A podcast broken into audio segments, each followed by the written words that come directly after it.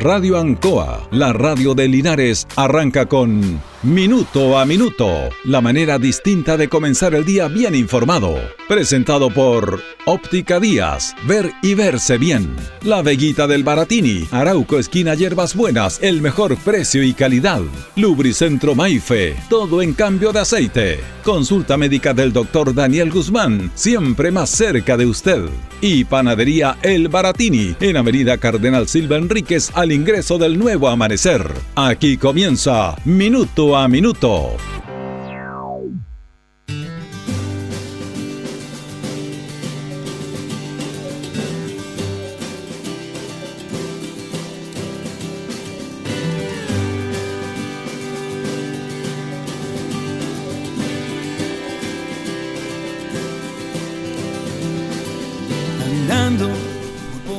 Ayer hablábamos de, las medidas, de la manera en que este gobierno ha tratado esta crisis que es compleja porque no es fácil. A ningún gobierno en el mundo entero le ha sido fácil manejar esta crisis sanitaria, esta pandemia y obviamente ahí hay que ir viendo, hay que ir aprendiendo y hay que ir tomando las mejores decisiones. Y además ante la presión de una comunidad eh, propiamente tal. Y hablábamos de las cuarentenas, que son cuarentenas a la chilena, hablábamos de la, no sé si el beneficio, pero de que algún sector de esta sociedad, sobre todo sectores denominados de buen nivel económico, la verdad que nunca han perdido sus privilegios. Y ayer se anunciaron medidas, se anunciaron medidas y también se anunciaron las medidas en relación a las cuarentenas del fin de semana totales, que deben ser así nosotros comentábamos en este programa, si hay una cuarentena en Linares, por ejemplo, el fin de semana, cuando estábamos en, fase 2, las fase 2 son las que tienen cuarentena fines de semana, tiene que ser cuarentena total, se cierra todo, se cierra el comercio, los grandes supermercados, no los, no los, de barrio, porque los locales de barrio, aquí yo voy a hablar por los locales de barrio, por los almacenes que todos nos abastecemos, que sabemos la dinámica, eh, no producen aglomeraciones entonces, eso es lo que uno a veces no entiende. Este, los fines de semana deberían ser cuarentenas totales, se cierran los supermercados, todo eso, queda una farmacia, obviamente que un tema, la farmacia es necesaria, y los almacenes de barrio atendiendo. Pero aquí colocan en el mismo nivel al supermercado con el almacén de barrio. no tiene ningún sentido, en el almacén de barrio no se producen aglomeraciones. Además, los personas que atienden tienen las medidas como corresponden. Los vecinos son responsables al ir a comprar a la esquina. Si hay más de tres personas, no ingresan al local, esperan, con calma, con tranquilidad. Van con mascarilla como corresponde. Están cuánto en un almacén? ¿Dos, tres minutos? Si no van a, hablar de la telenovela, comer antes. Van, compran y se van a su casa. Sin embargo, nuevamente el garrote llega para ellos. Porque esta medida, que yo creo que también para buscar el amplio, el amplio abanico y el, amplio comentario de esto, si quieren reducir la movilidad, reitero, una vez más, las cuarentenas, las cifras están ahí, no sirven para esto porque el virus ya se expandió. Pero ya, si quieren reducir la movilidad, las cuarentenas de fin de semana tienen que ser totales. Se cierran supermercados, se cierra todo, se cierra la movilidad, pero usted puede ir a comprar al almacén de, la esquina, del barrio para abastecerse. Apoyamos a los almaceneros, disminuimos la, movilidad, pero no, no entienden este tema. Además, se mandó, el gobierno otro papelón, en el cual tuvo que regular una vez más una decisión que es dada a conocer y que después regulan porque se dice que hay cuarentena total y después se dijo no, era solamente por este fin de semana. Y no es así. Porque ellos tenían, ante la presión, ante la desesperación y ante el no asumir una realidad que el virus tenemos que convivir con él y decirle eso a la sociedad, si ningún gobierno va a detener el virus, ninguno. Porque es parte del proceso humano. Ayer estaba viendo yo en la noche la película que la volvieron a dar, no sé si usted la ha visto, Contagio. ¿Qué habla de esto? ¿Cómo se esparce un virus? Cómo la verdad se puede trabajar en eso. Y la verdad que eh, es muy cercana a la realidad. Entonces, como se acuerdan aquí que también se anunció cuando venía en cuarentena en la región del Maule, de que los almacenes de barrio no iban a poder abrir los fines de semana. Otra vez se la estaban tirando los almacenes de barrio, a, a los almacenes de los sectores poblacionales o de barrio, como usted lo quiera denominar. ¿Se acuerda que se anunció eso? Muchos alcaldes empezaron inmediatamente a reclamar porque los alcaldes tienen directa contacto con las agrupaciones, con, los comerciantes. Le reclamaron a los alcaldes, muchos alcaldes acá en la región llamaron al intendente, lo presionaron, le dijeron que cómo se le ocurría eso. Eso fue la mañana, ese anuncio, y en la tarde se revertió esto. Y se dijo, se dijo, otra vez tratando a que la gente no, no sabe las cosas o creyendo que la gente es tonta, diciendo, no, fue un error de tipeo en la comunicación. Porque el intendente ya no habla, Parece que se dieron cuenta que el intendente no tiene la capacidad de hablar. El intendente de la región del Maule eh, eh, envía muchos comunicados escritos, no el audio. Muy raro que aparezca ahora el intendente hablando. Bueno, desde esa vez tipió mal, según se dice, tipió mal. Es mentira. Ahora, esta decisión que dijo que vienen cuarentenas totales todos los fines de semana, también era una, eh, era una medida que se había tomado. Pero viene la presión, indudablemente, si tiene, se tiene que convivir con esto. Y después dice, no, lo que pasa es que era solamente por este fin de semana. ¿Y por qué no lo dijeron en el comunicado original? Porque están nublados en este tema. Yo estoy de acuerdo con las cuarentenas totales los fines de semana si la idea es disminuir la movilidad, porque la, la cuarentena es disminuir la movilidad, no es detener el virus. No es detener el virus.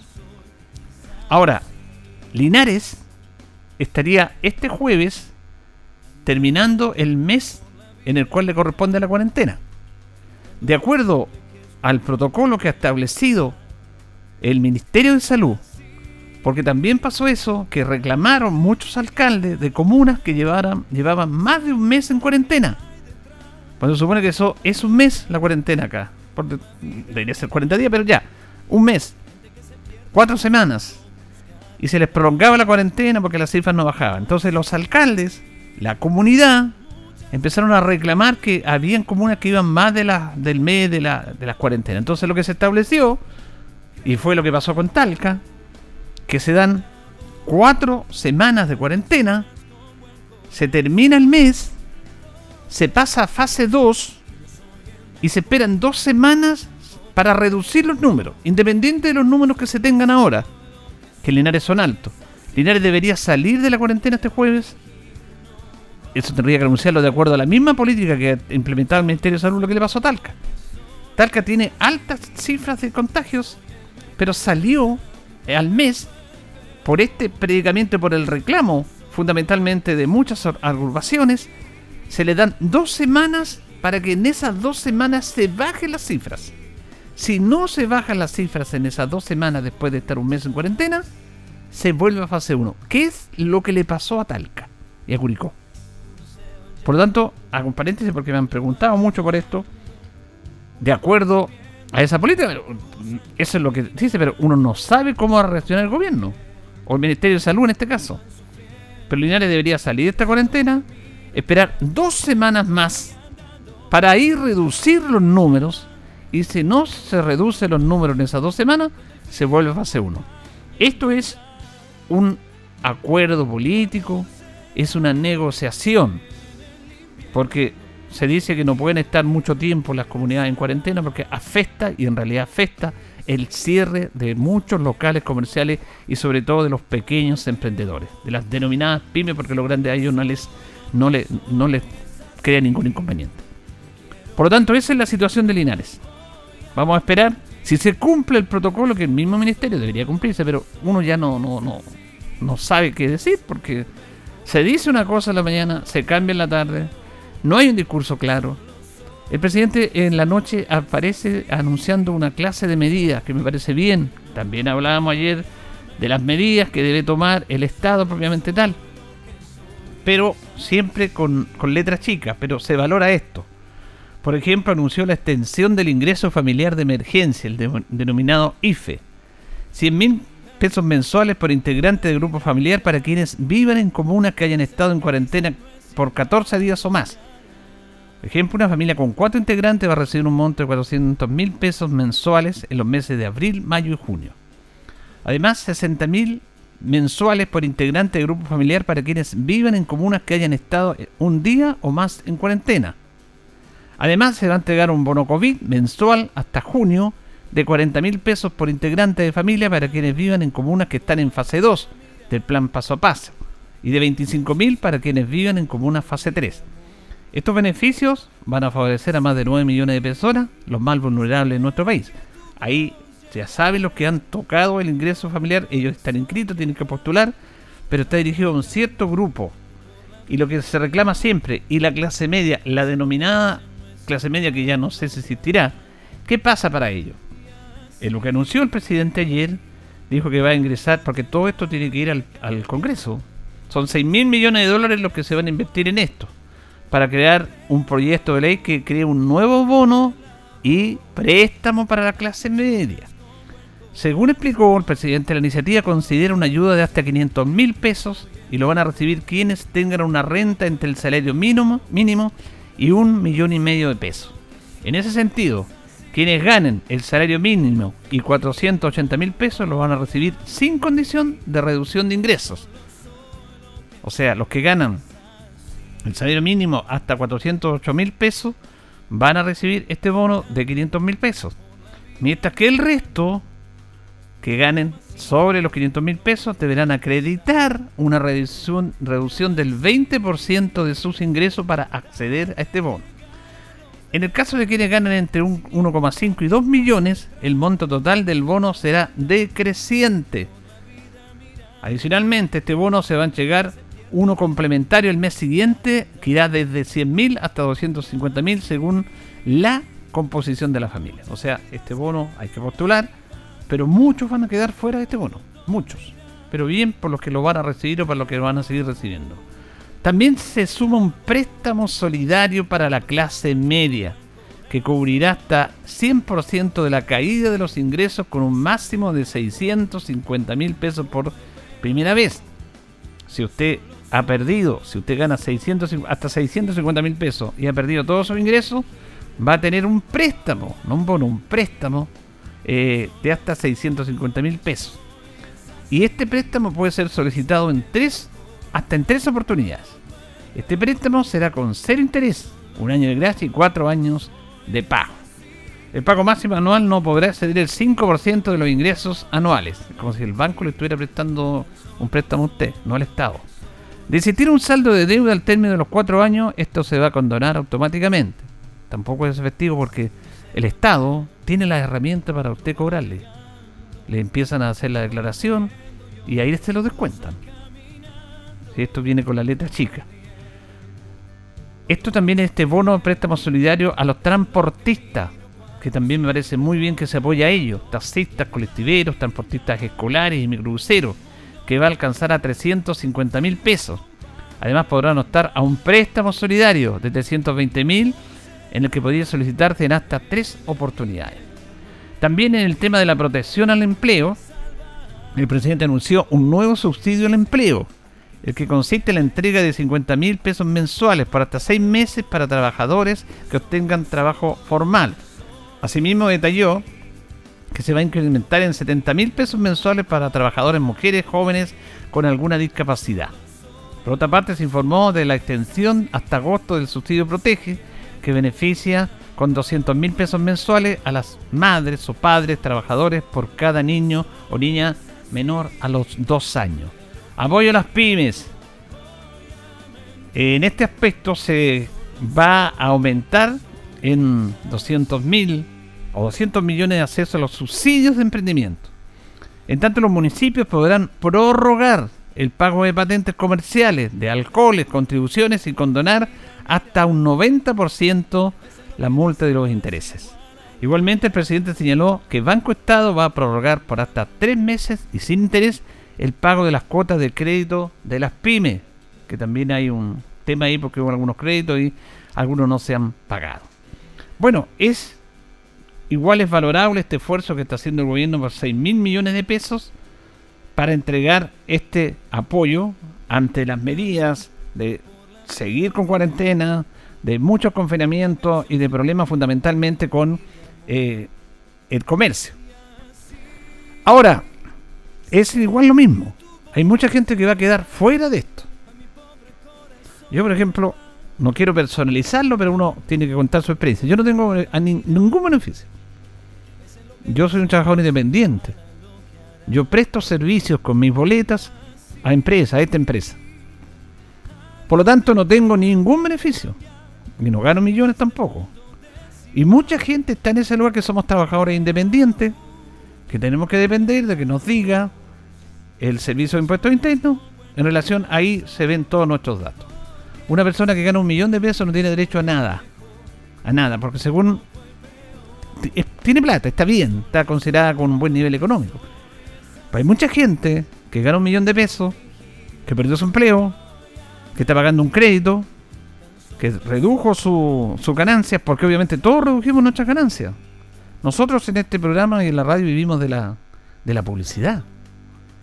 Y, en este tiempo de pandemia y antes con el estallido social, la publicidad también fue, fue compleja. Así que todos hemos sido afectados por este tema. Todos hemos sido afectados. Pero se valora, se valora este esfuerzo que ha hecho el gobierno para entregar esto. Pero esto tiene un fondo común o un sentido común. Es detener el tercer retiro el 10%. Ese es en el fondo.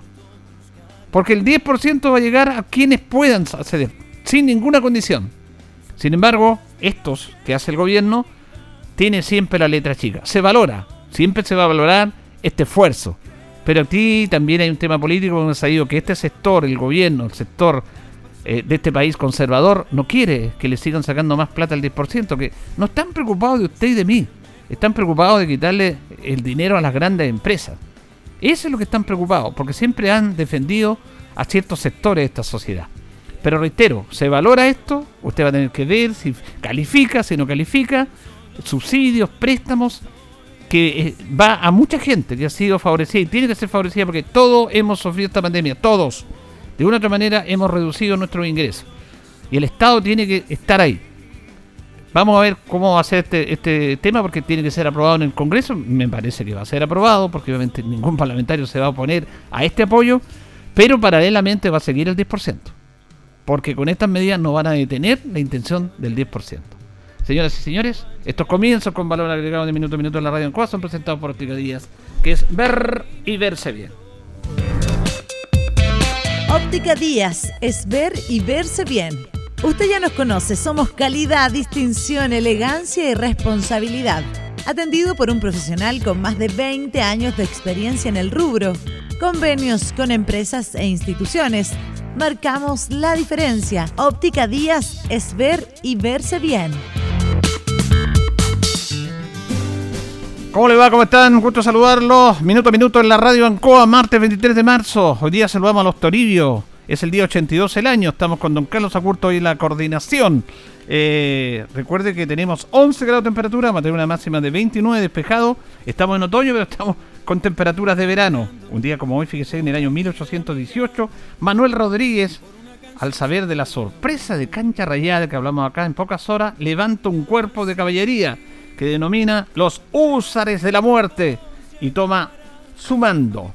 También un día como hoy, en el año 1873, se inaugura la Academia de Bellas Artes, creado por don José Victorino Lastarria. En el año 1879 las fuerzas chilenas que habían ocupado Antofagasta llegan a Calama, la que obviamente la toman también y deja Bolivia sin el Océano Pacífico. Ahí termina el mar de Bolivia. Es una historia que me ha hablado de la batalla de Calama, eh, vamos a hablar algún día de esto, porque todo tiene su origen. Porque Chile llega hasta Antofagasta nomás.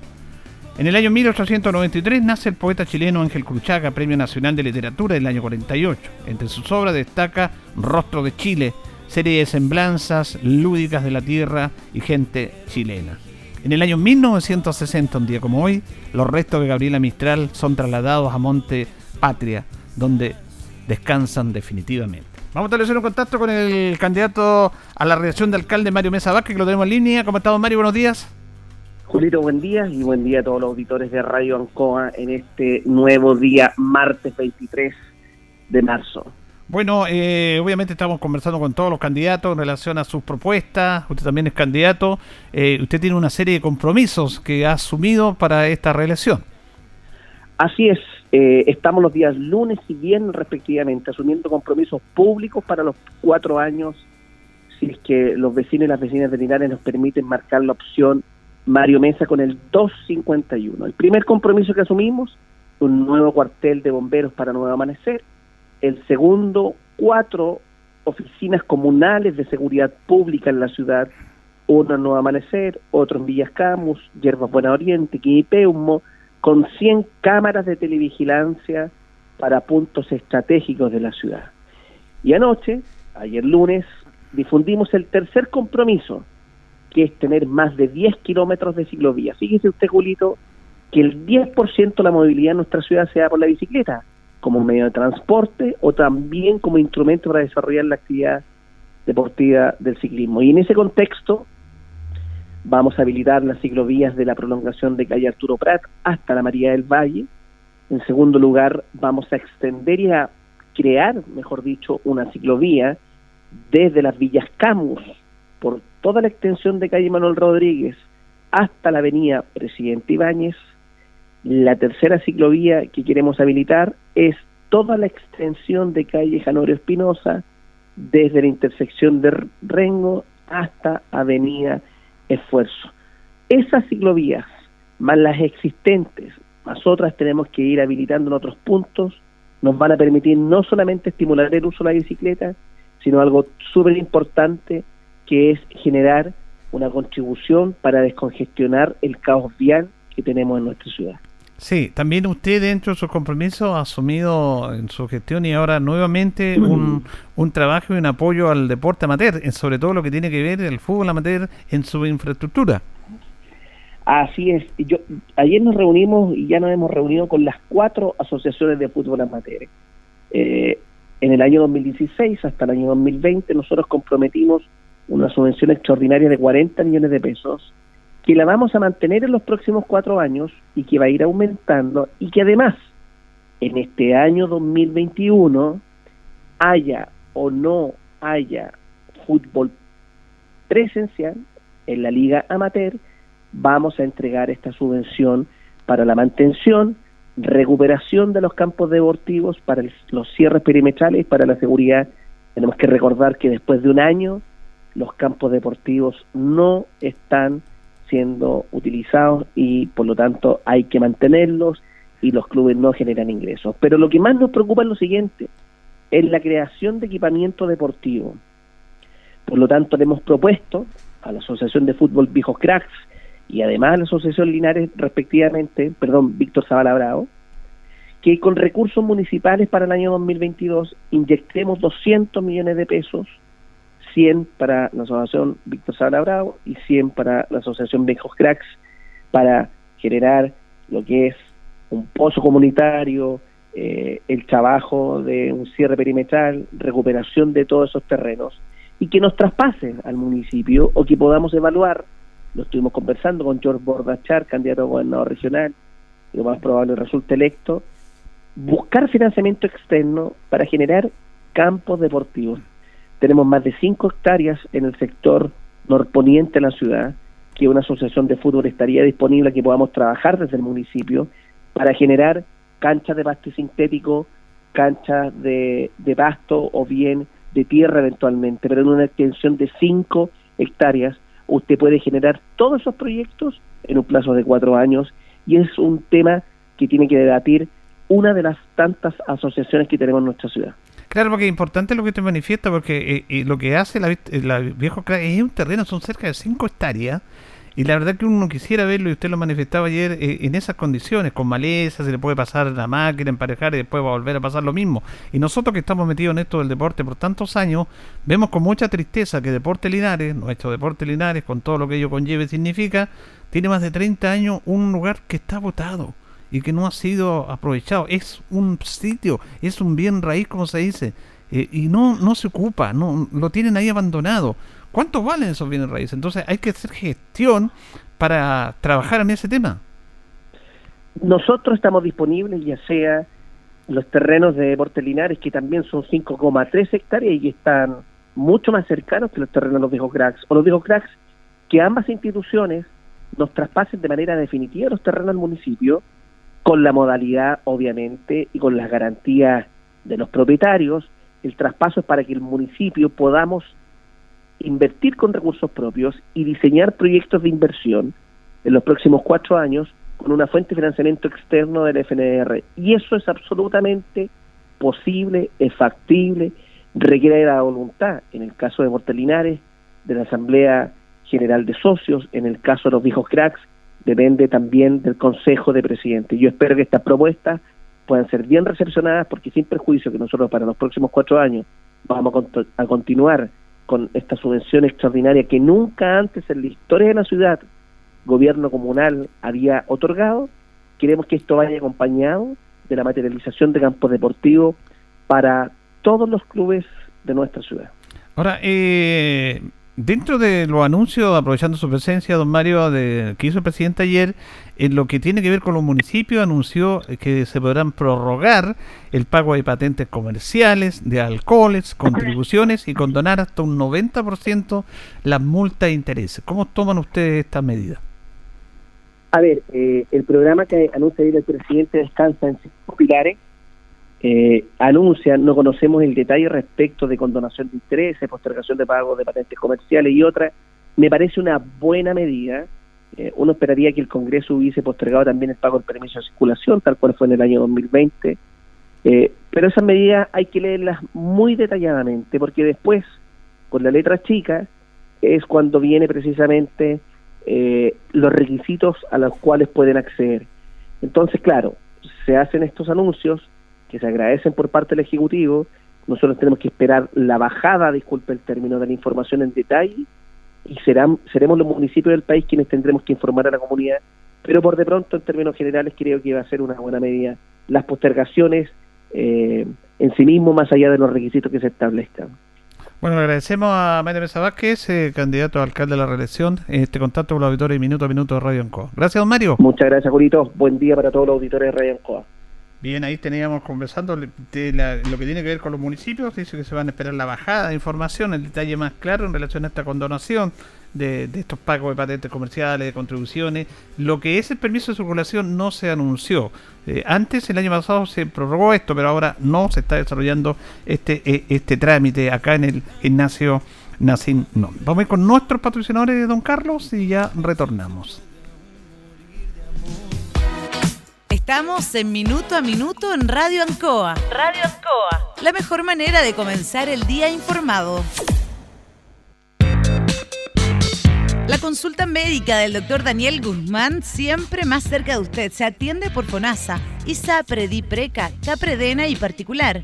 Se hace lavados de oídos. El doctor Daniel Guzmán lo espera en Kutmoller 333 frente a la plaza. Lubricentro Maife, todo en cambio de aceite. Le dejamos su vehículo como nuevo. Personal calificado, una atención cercana, convenios con empresas e instituciones. Maife, el lubricentro de Linares, ubicado en Esperanza 633, entre Lautaro y Yumbel. La panadería del Baratini, el mejor pan, tortas, pasteles, brazos de reina de nuestra propia elaboración. Abarrotes, cecinas, frutas y verduras el mejor precio y la mejor calidad. Lo esperamos en Avenida Cardenal Silva Enríquez, al ingreso del nuevo amanecer. Estamos a su servicio. Óptica Díaz es ver y verse bien. Usted ya nos conoce, somos calidad, distinción, elegancia y responsabilidad. Atendido por un profesional con más de 20 años de experiencia en el rubro, convenios con empresas e instituciones marcamos la diferencia. Óptica Díaz es ver y verse bien.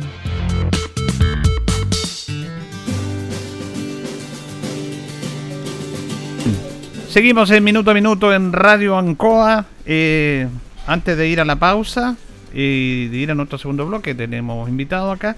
Eh, claro, ya estamos viendo reacciones en relación al tema del anuncio que hizo el presidente de la República, que se valora, lo hemos dicho, pero esto no va a frenar el 10%.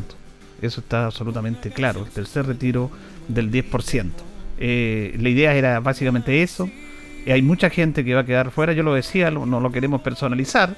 Pero nosotros, en lo personal, no recibimos ningún apoyo. No hemos recibido ni un apoyo de estas medidas. No, no calificamos. Somos independientes. Todos hemos perdido nuestros ingresos. La radio vive de la publicidad. Y el comercio ha sido uno de los factores más golpeados por este tema de la primero el estallido social y después de la pandemia. Por lo tanto, ¿qué no hemos nosotros recurrido a esto? El 10%. Tuvimos que sacar el 10%. Porque no hemos podido, y, yo represento a mucha gente, ¿eh? que somos trabajadores independientes. Y además, eh, aquí se califica a una persona que gana un millón de pesos como que ya está en un gran nivel. Y no, esas personas no tienen ese gran nivel, tienen, que, tienen créditos, tienen pago, tienen compromisos Además se han reducido sus ingresos propiamente tal. Algunos lo han tirado al, fondo de cesantía, que también ha sido esto por los trabajadores, porque es plata de los trabajadores. Así que vamos a esperar, vamos a esperar este tema. Vamos a ir a la pausa, don Carlos, y ya retornamos porque va a conversar con nosotros Alamiro Carrillo, candidato a alcalde independiente de nuestra comuna, de sus propuestas del trabajo, porque ya, ya se nos acerca, paso agigantado, las elecciones. sin importar que hay detrás.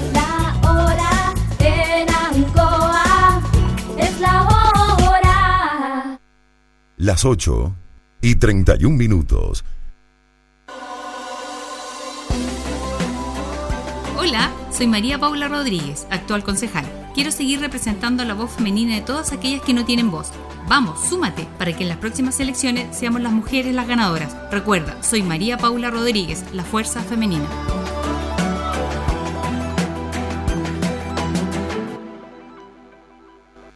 ¿Qué nos mueve a estar cerca de ti?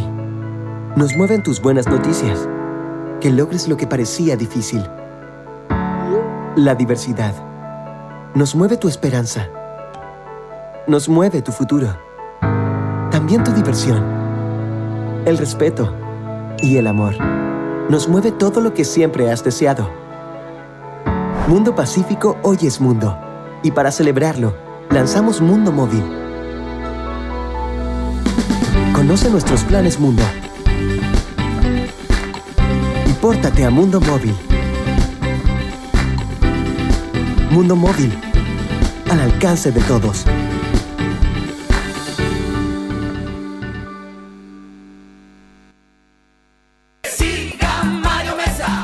Les habla Mario Mesa, alcalde de Linares y candidato a la reelección por nuestra ciudad. Este 11 de abril tenemos elecciones municipales de alcalde, de concejales y de gobernador regional. Por eso le pido a todos mis amigos y amigas de Linares que juntos votemos por George Bordachar como el futuro gobernador regional. George Bordachar conoce la región completa, tiene la experiencia porque ha trabajado con todos los alcaldes de nuestra región y al igual que yo cree profundamente en la regionalización y descentralización de nuestro país. Por eso este 11 de abril, desde Linares, votemos por George Bordachar como nuestro futuro gobernador del Maule. Con Mario Mesa, sí crece Linares. ¡Sí! de Benito, gobernador, Benito de mi región. Por Dios, por la familia, por mi región y con la fuerza del Maule, yo, Juan Valdebenito Mancilla, seré un gobernador para gobernar.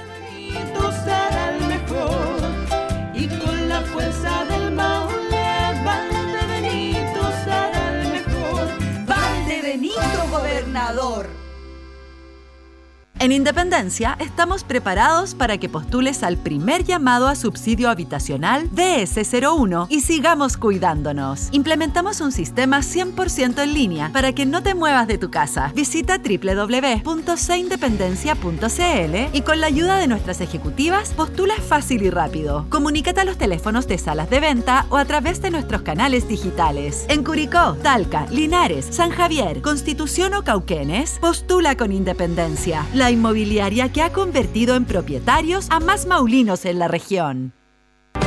Hola, soy Gabriel González Zúñiga, candidato a concejal por Linares. Te invito a que juntos construyamos un municipio más transparente, participativo e inclusivo.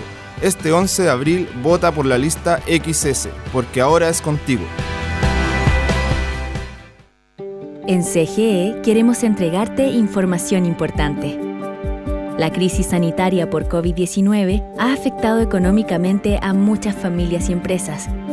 Recuerda que si tienes dificultades con el pago de tu cuenta, contamos con distintas alternativas y facilidades para que puedas ponerte al día. Regístrate hoy para acceder a los beneficios de la Ley de Servicios Básicos. Te esperamos en www.cge.cl. Juntos con energía. Por un trabajo honesto y transparente. Vota Michael Concha, contigo siempre, contigo en terreno.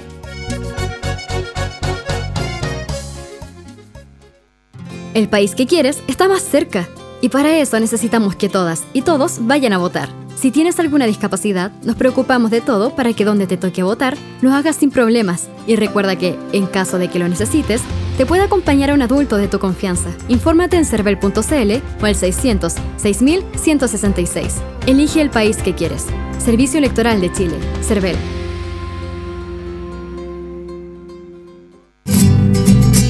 Profesional de experiencia, ese es Rodrigo Godoy, marcando la diferencia, un concejal con pasión, porque es tarea de todos, tú lo tienes que apoyar, porque Rodrigo Godoy será un gran concejal. Chile necesita grandes acuerdos para avanzar. Por eso en Linares confiamos en el alcalde Mario Mesa para seguir trabajando por tus sueños y los de tu familia, para vivir en una ciudad más justa, segura y con mayor calidad de vida. En Linares estamos de acuerdo. Vota por Mario Mesa para alcalde y por los concejales de Renovación Nacional. Conoce más en rn.cl. Un cambio seguro con renovación. Hola, soy Gabriel Rojas, candidato a gobernador regional. Los mismos de siempre ya tuvieron su oportunidad y las cosas no mejoraron. Nuestro proyecto es nuevo, quiere poner en el centro la dignidad de nuestros habitantes, escuchar tu voz, tus necesidades y que todos y todas nos involucremos en el desarrollo de nuestra región. Porque es responsabilidad de las nuevas generaciones hacer el cambio en la región del Maule. Vota Gabriel Rojas, gobernador regional número 204. Y se llamaba Gabriel. Colinares siempre y por Hola, soy Juan Carlos Retamal, candidato a concejal. Por más de 60 años he recorrido los campos y las calles de mi ciudad. He compartido el sueño de muchos de ustedes. Hoy día se los pido de todo corazón. Quiero que me acompañen nuevamente a luchar por nuestros sueños. lo podemos ver. Colinares siempre y por su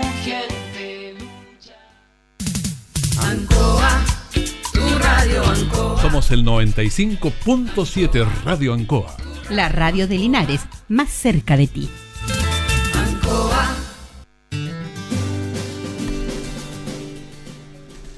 Bien, continuamos en minuto a minuto en la radio Ancoa. Nos separan 22 minutos de las 9 de la mañana. Estamos junto a don Carlos Agurto en la coordinación.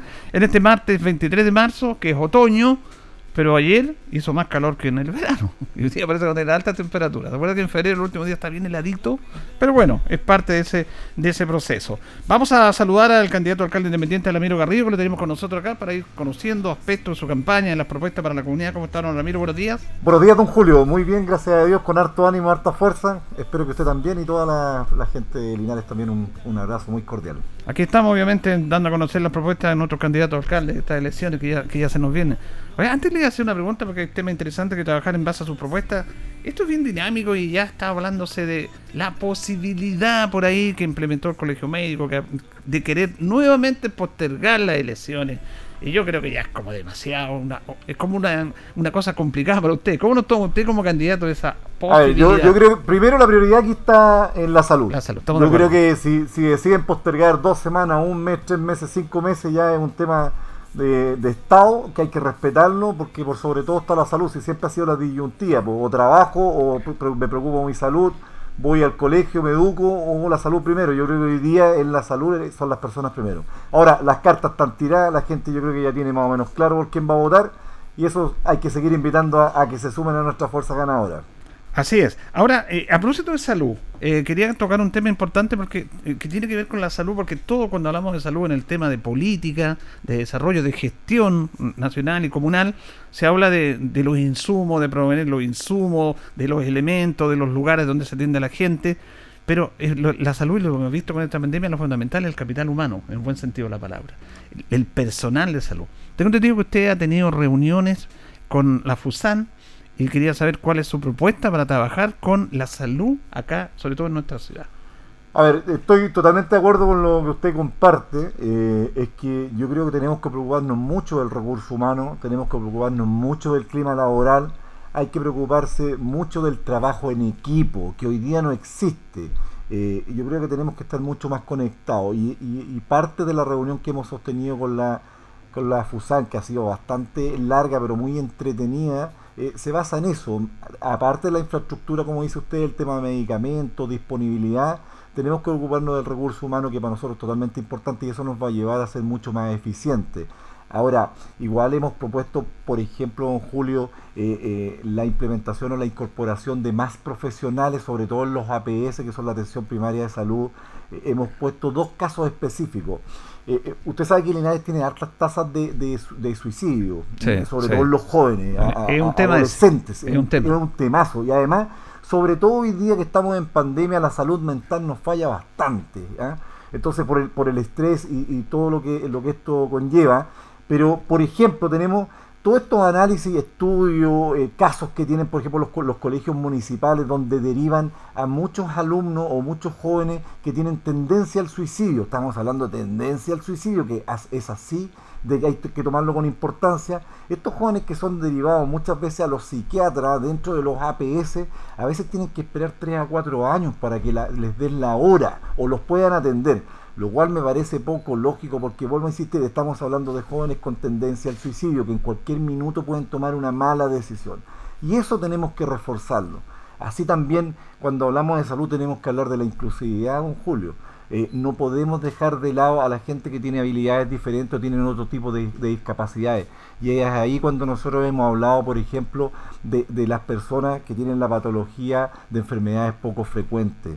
Esas personas, que son un grupo de alrededor de 24 personas que hay acá en Linares, que hasta, hasta este minuto son las que están contabilizadas o las que asisten, principalmente siempre han necesitado un genetista y, y a veces muchas son familias con bajos recursos y hoy día están todos afectados con el bolsillo, sobre todo por la pandemia. Entonces cuando no existe el dinero, no tener disponibilidad de un genetista para descubrir o, o avanzar un poco cómo atender la patología, tener que asistir a Santiago a ver médicos particulares. Sabe que en ese aspecto lo que te dice, hay personas que son invisibilizadas, que son parte de la sociedad, como son menos. Yo tocaba un caso de una persona, una persona muy cercana que me llamó aquí por la radio. Ellos están en algún sector del dinero, no lo voy a dar porque a veces se estigmatiza este tipo de situaciones. Están ya, no hayan que hacer porque en- dentro de su cuadra, de su pasaje, hay una persona que tiene esquizofrenia. Su hijo, la mamá y él, el hijo son esquizofrénicos y a tal hora se empiezan a tirar piedras y no pueden vivir y no hayan que hacer. Hay una deuda del Estado en general en este aspecto. ¿Qué hacen con esas personas? Van a carabineros y le dicen, nosotros no tenemos nada que ver con carabineros, porque esa persona está enferma, está loca y no podemos hacer nada.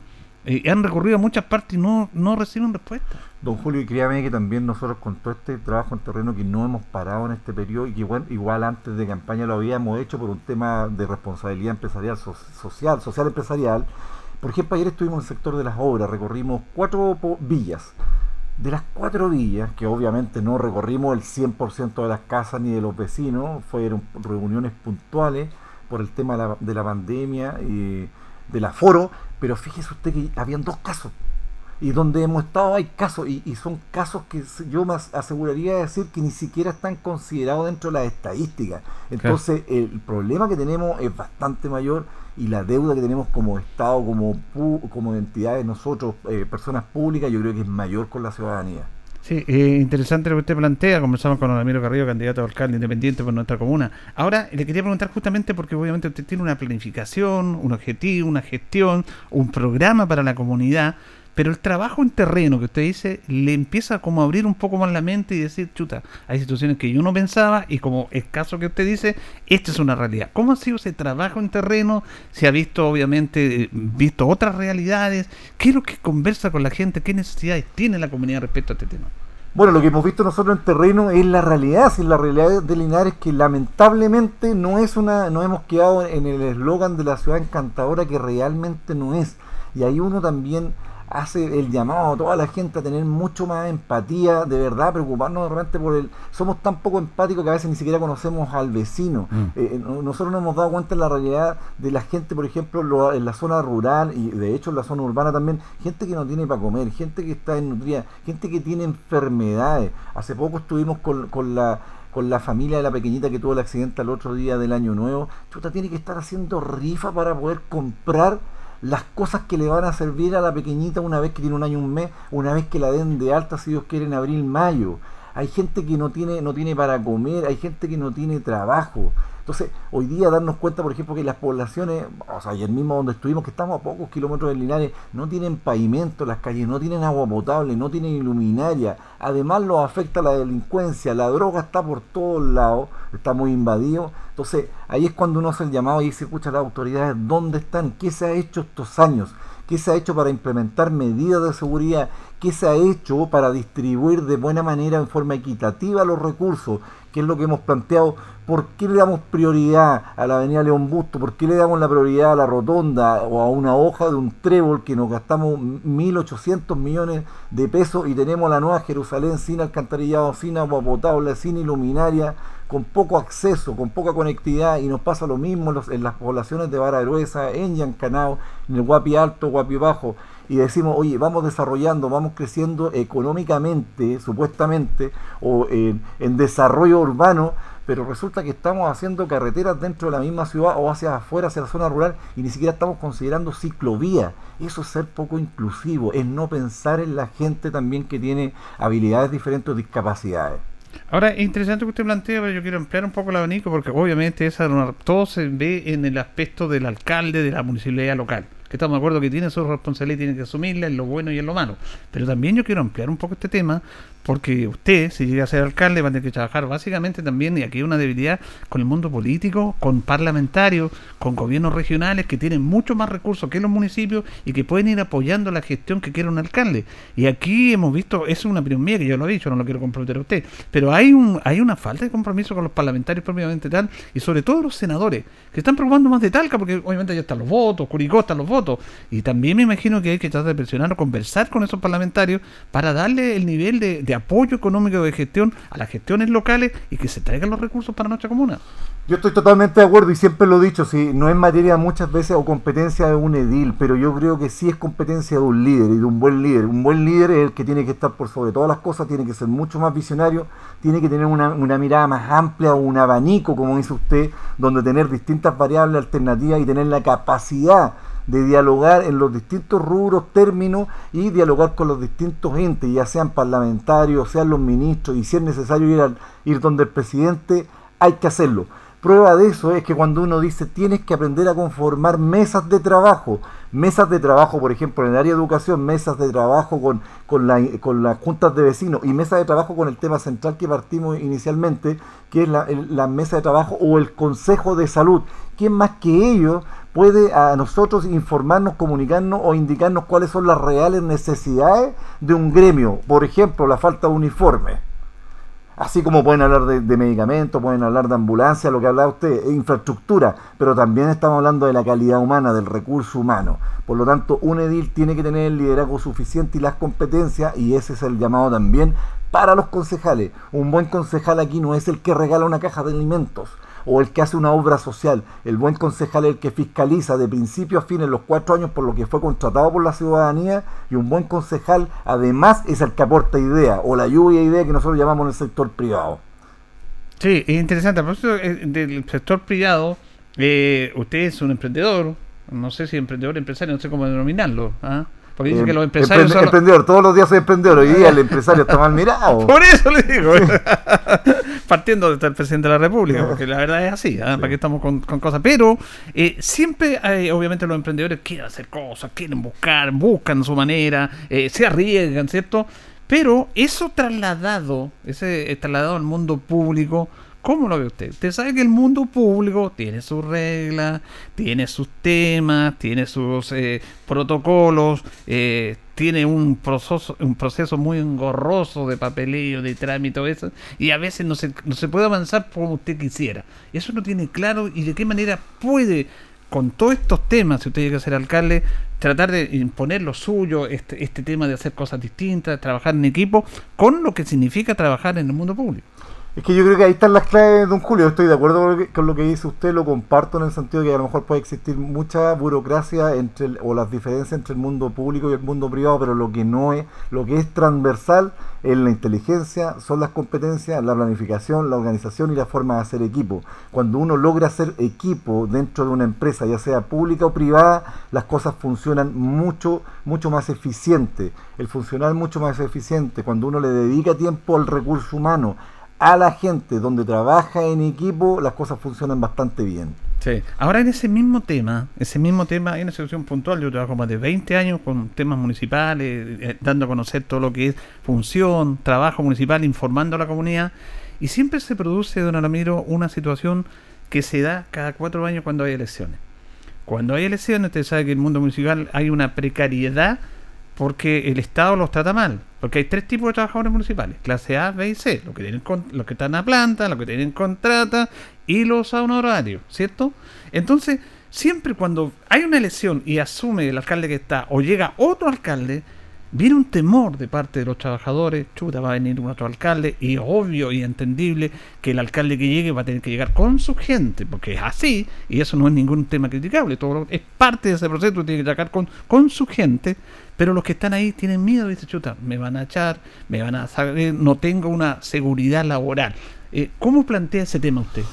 A ver, yo creo, eh, eh, la verdad que es bastante lamentable, eh, yo lo he entendido así, que un estrés que, que- que existe eh, en, en- en los municipios, porque claro, deben decir, viene nuevo jefe, va Claro. a barrer, llega con su nuevo equipo y muchas veces son así, pero nosotros nos hemos comprometido ampliamente y lo hemos dicho por intermedio de la prensa, prueba de eso lo que voy a comentar nuevamente aquí, ratificarlo de que para nosotros tienen que estar tranquilos. Nosotros no vamos a llegar con una, una retroexcavadora ni con una escoba a barrer todo y a llegar con un equipo nuevo.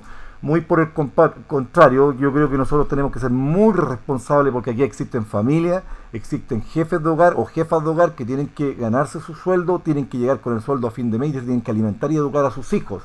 Por lo tanto, la responsabilidad de nosotros es primero hacer un levantamiento, conocer a la gente, en segundo lugar, hay que formar equipo, hay que capacitarlos, hay que entregar las herramientas y haremos de la manera más eficiente, pero habrá que hablar con ellos para hacerlos adquirir un compromiso, que hay un cambio de administración, pero eso no significa que hay que sacar a todo el mundo. Lo que siempre hemos dicho, que los que no tienen ninguna oportunidad de seguir trabajando con nosotros son aquellas personas que estén eh, eh, que estén en- de alguna manera vinculadas a algún algún cohecho o alguna malversación o, o cosas que no corresponden a la ética eh, profesional. Eso no tiene ninguna oportunidad. Los demás sí sí. Si esto de verdad esto parte por un buen líder cuando un buen líder tiene un buen trato con la gente cuando le entrega las herramientas cuando se trabaja en equipo cuando son considerados cuando se les escucha eso hace cambiar a las personas y los motiva y los compromete mucho más a trabajar. Ahora, uno de los temas también que preocupa a nuestra comuna, uy, si ya se nos está acabando el tiempo, quedan algunos minutitos todavía, es el tema del empleo. Hemos citado que Linares tiene, tiene una alta tasa de desempleo, lamentablemente, todos lo sabemos.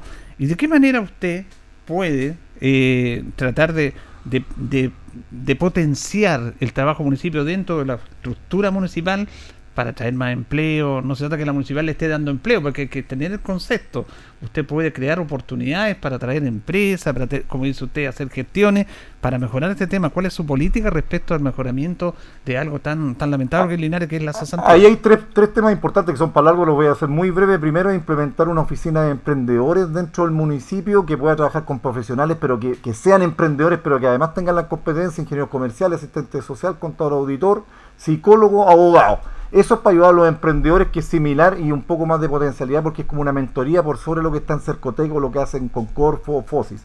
En, se- en segundo lugar, es atraer empresas a lo mejor con un terreno que deberíamos hacernos de- del lado eh, pri- eh, público y traer a empresas de las grandes ciudades y ofrecerles terreno acomodato, pero por, vamos a decir canje, por tres cosas importantes. Primero, que tengan un plan, un plan ambiental para que no nos contaminen. En segundo lugar, que paguen los impuestos acá en la, en la sucursal, no en la matriz de Santiago, Concepción o Valparaíso. Y en tercer lugar, que contraten, que contraten la mano de obra de acá de Linares. El tercer punto, voy a decir, el edil, el liderazgo que tiene que tener y que tener la capacidad de poder hablar hasta con el presidente si es necesario, porque se pueden sacar proyectos de ley. Por ejemplo, existen hoy día mil- 1.800.000 emprendedores o empresas, formales e informales. Un millón veinte son las empresas. De ese millón veinte, 14 mil son de las 14 mil empresas son las grandes empresas de las grandes familias, de seis grupos familiares acá, que facturan el 87% de las ventas nacionales y equivalen al 47% del empleo. Y el otro millón y tanto, que en la mayoría es el 87%, pero genera el 53%, 53 de la empleabilidad, pero factura el 13% de las ventas nacionales. Mire, un millón, trece- un millón seis mil versus 14 mil. Esas 14 mil son facturaciones de 25 mil millones de UF versus 3 mil millones de UF. Imagínense cómo, cómo está en desigualdad. Entonces uno dice, ¿y por qué no hablamos con el presidente? ¿Por qué no hablamos con los parlamentarios para que ese millón que recién factura el 13% de Chile, ¿por qué no a ellos se les cobra el 10% de IVA y el otro 9% el, el Estado los obliga a, invertir en infraestructura y a, contr- a contratar mano de obra? De esa manera generamos empresas, generamos empleo, aumentamos las ventas, generamos arcas e ingresos para, la, para las arcas municipales y para el Estado en tesorería. Y al otro gran grupo familiar que al final el impuesto a los más ricos se les cobra realmente el 19%. Y uno dirá, oye, es para la risa, sí, pero es un- una idea que puede salir de esta comuna, partir acá y se puede extrapolar totalmente a nivel nacional. Porque créame que eso es totalmente eh, eh, aplicable. Sí, eh, Pero es cuando se habla con datos duros aquí. Es que usted lo ha dicho. Que, ¿Sabe? Yo estaba, eh, estaba medio confundido ahora. Porque para mí su propuesta es, es como una propuesta para, para un parlamentario. Porque claro, está bien lo que usted dice. Mire, el otro día- Esas son las propuestas que uno echa de menos de los parlamentarios, lo que está diciendo Aquí usted. le voy a dar un ejemplo, un, Julio. El otro día lo planteé en un debate y un, otra persona se rió. Eh, creo que habló de su ignorancia. Es muy bien el dicho que a veces la mejor inteligencia de uno es guardar silencio mientras que un ignorante eh, divulga. Pero, pero creo que son ideas. Entonces yo al final uno tiene que decir, entonces Poncho me está quedando chico. Porque son hartas ideas las que podemos plantear Que y podemos desarrollar es esta comuna. interesante porque, por ejemplo, lo suyo es plantear algo que ni siquiera yo he escuchado a los parlamentarios, que es la, esa labor de ellos, ¿ah? Lo que usted hizo. Pero mire, el IVA diferenciado, todo esto. 30 segundos le voy a decir. A usted, a usted lo, lo- lo condenan prácticamente porque no puede vender cigarrillo a 200 metros de un colegio. ¿Cierto? Entonces, cuando hemos hablado, ¿y por qué hoy día, sobre todo con este problema mental que estamos, vamos a tener todos por la pandemia, lo que hablábamos, el tema de los niveles de, de tasas de homicidio de los jóvenes, de los adolescentes, ¿por qué nadie, nadie, nadie ha legislado sobre, por ejemplo, lo- los, los raticidas, los insecticidas que se venden en el retail y que lo compran los menores de edad? ¿Por qué eso no se vende con una receta médica como, como un profesional, igual que un doctor que sea un ingeniero agrónomo? ¿Por qué eso no se restringe a la mayoría de edad? ¿Por qué eso no está restringido en estantería que esté un poco más aislado? Eso no se hace. ¿Por qué no se hace por temor? ¿Porque están metidas las químicas de por medio? ¿Tienen miedo a algo? ¿Existe financiamiento hacia los políticos de parte de las químicas? Entonces, cuando queremos hacer un país mejor, estas cosas tienen que cambiarlas. Y esto, si es necesario cambiarlo desde la- del estado del edil, planteárselo en las mesas de trabajo y comprometer a los parlamenta- parlamentarios, si es necesario hablar con el presidente, habrá que hablar con el presidente. Si hay que decir que Linares necesita hacer poco menos que eh, de- de- de- declararlo eh, en eh, eh, eh, como ciudad sini- siniestrada, por, por el problema de empleabilidad que tenemos, hay que hacerlo, hay que gestionarlo, no, no hay peor gestión que la que no se hace. Bueno, eh, todos estos temas eh, los tocamos con Alamiro Carrillo. La idea justamente de nuestra radio y de nuestro programa es que justamente nuestros candidatos que quieren ocupar un labor importante como es señores de inicio, le den a conocer sus propuestas. Para eso están los medios de comunicación y los medios serios como son las radios. Muchas gracias, don Alamiro. ¿eh? Muchas gracias, don Julio. Bendiciones a toda la ciudad de Linares. Que esté bien, nosotros nos despedimos, nos vamos, nos vamos a reconchar si Dios así lo dispone mañana en minuto a minuto junto a don Carlos Agurto. Quédense en sintonía porque ya viene agenda informativa. Radio Ancoa 95.7 presentó Minuto a Minuto. Noticias, comentarios, entrevistas y todo lo que a usted le interesa saber. Minuto a Minuto. Gracias por su atención.